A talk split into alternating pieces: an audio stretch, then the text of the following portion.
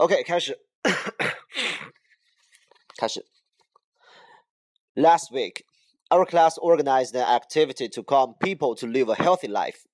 In order to make sure what we did could positively and effectively impact on people's mind and behaviors, we held a theme class meeting and analyzed the present health condition, existing problems, scientific solutions, and specific ways to get people to a healthy lifestyle.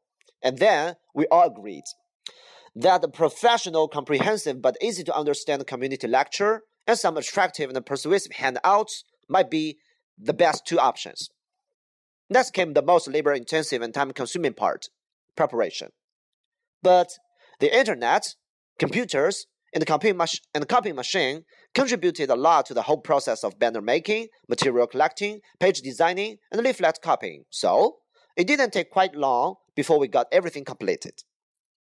Early the next day morning, we headed for a nearby community, put up the wide long enough banner, and began handing out the leaflets. The eye attracting pictures and thought provoking words on the leaflets successfully drew people's attention, and everyone responded warmly to healthy lifestyle and the following lecture.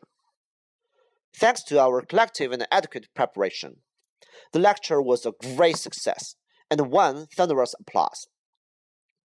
Everyone accepted that a healthy life is not only about being healthy physically, but mentally, psychologically, socially, and environmentally. Seeing the smiles and hearing the cheers, we all felt a sense of achievement because we did help some people correct attitude, promote awareness, and go on path towards a healthy lifestyle. And we firmly believe that small changes over time can really add up to big results.